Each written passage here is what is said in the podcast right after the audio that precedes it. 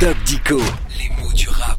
On me raconte qu'en ville, il ne parle que de gun. Ça boit, ça fume, ça dit wesh ma gueule.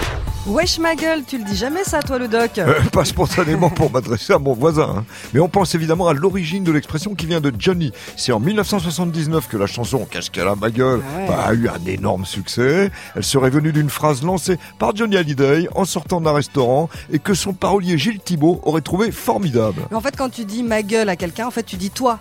Oui, et c'est plutôt un vocabulaire entre hommes, hein, affectueux, grammaticalement fort, on va y revenir. Tu crois qu'on joue? C'est chaud ma gueule euh, c'est chaud ma gueule Et ma gueule, le doc, on l'écrit parfois en un mot. Oui, on le trouve écrit à l'anglaise, M-A-2-G-L-E, bah je trouve ça curieux. Ouais. Et je préfère le voir soudé, comme on le rencontre aussi parfois, ma gueule, en un mot. Mais la tentation de souder les deux mots témoigne d'un changement de sens transmis. Ma gueule, au départ argotiquement moi, bah devient toi, Ah oui. comme une projection affective du type toi et moi, bah c'est pareil.